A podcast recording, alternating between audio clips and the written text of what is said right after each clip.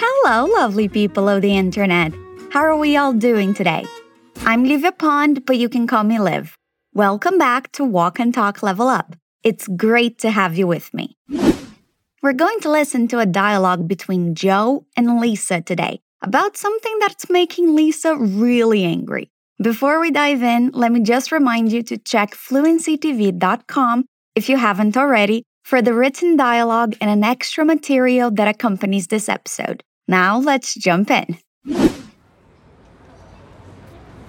You look terrible, Lisa. Are you okay?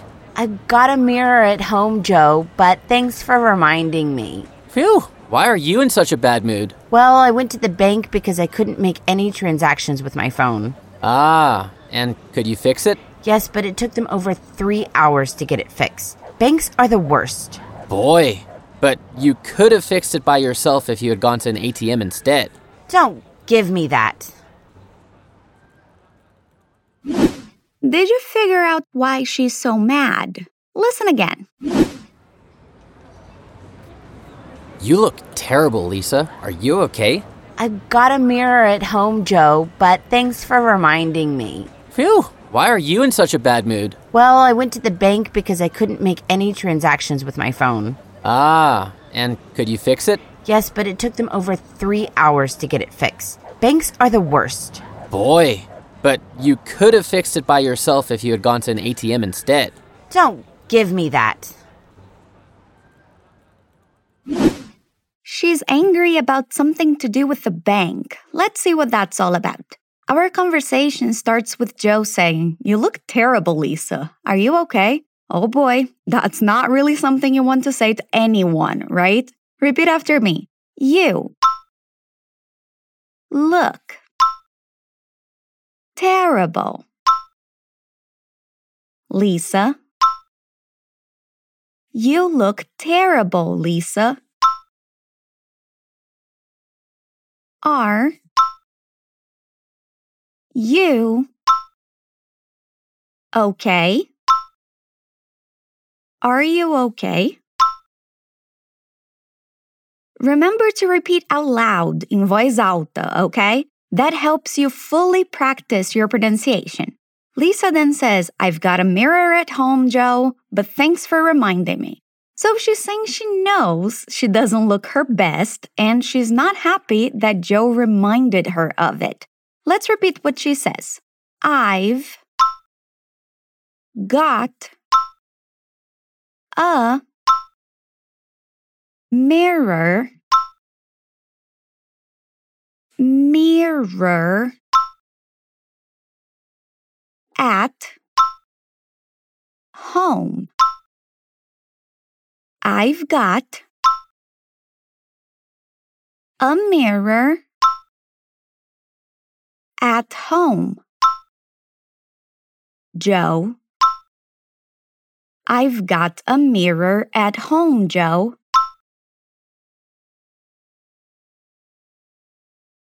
But thanks for reminding. Reminding me. But thanks for reminding me. But thanks for reminding me. Then Joe says, Phew, why are you in such a bad mood? Phew is a sound that means different things depending on the context and intonation. But it could be translated to opa, e, or even eita uh, in Portuguese. Repeat. Phew. Why are you in such a bad mood? Why are you in such a bad mood? He wants to know what happened that made her so angry. Repeat again. Why are you in such a bad mood? Good job. Lisa then explains, saying, Well, I went to the bank because I couldn't make any transactions with my phone. Oh boy, handling banks is never fun, right? She had to go to her bank because the bank app on her phone wasn't working properly. We're not going to he- repeat her full sentence in one go because it's long, but let's try repeating it in parts. Well, I went to the bank. Well, I went to the bank because I couldn't make any transactions transactions with my phone. Because I couldn't make any transactions with my phone. Well, I went to the bank because I couldn't make any transactions with my phone. Good job. Joe understands her problem and says, Ah, and could you fix it? So he wants to know if the problem is fixed, if she can make transactions on her phone now. Repeat after me. And could you fix it? We have two strong linking sounds here. Repeat with me. Could you fix it? Now in one go. Could you fix it? Lisa says yes, but it took them over three hours to get it fixed. Banks are the worst. You know what? I don't disagree. Banks really aren't the best. So her app was fixed, but it took her the bank more than three hours to fix it. Repeat. Yes, but it took them over three three hours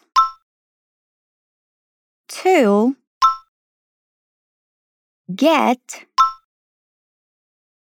it fixed. Yes, but it took them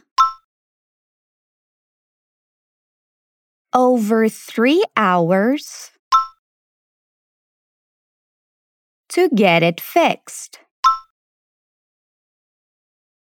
Yes, but it took them over three hours to get it fixed.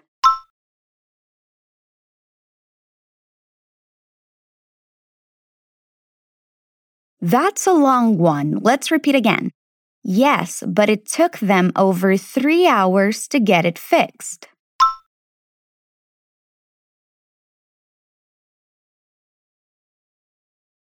Awesome. Then she says banks are the worst. Banks are the worst. Banks are the worst. Again, banks are the worst. Joe then says in a very sarcastic voice, Boy, but you could have fixed it by yourself if you had gone to an ATM instead. Okay, another long one. Let's repeat just the little word that he says so sarcastically. Boy.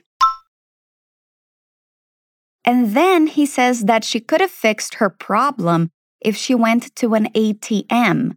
An ATM is that machine that is usually outside of the bank's office or in malls, airports, and stuff. It's our Caixa Eletrônico. It stands for Automatic Teller Machine. Repeat ATM. An ATM. But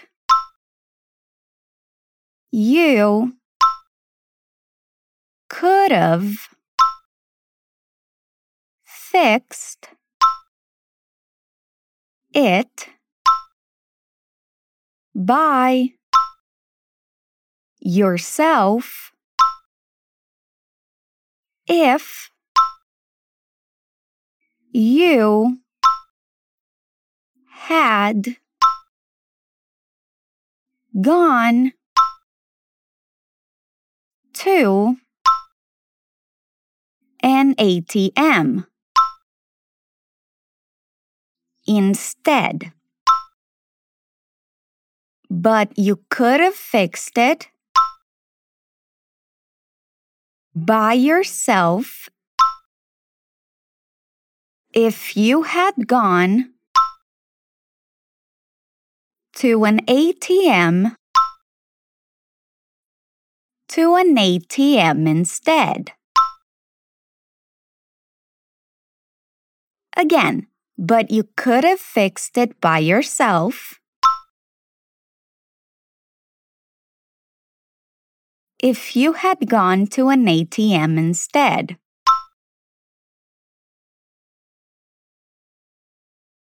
Lisa is still pretty angry. She's boiling mad, fervendo de raiva. And she says, Don't give me that.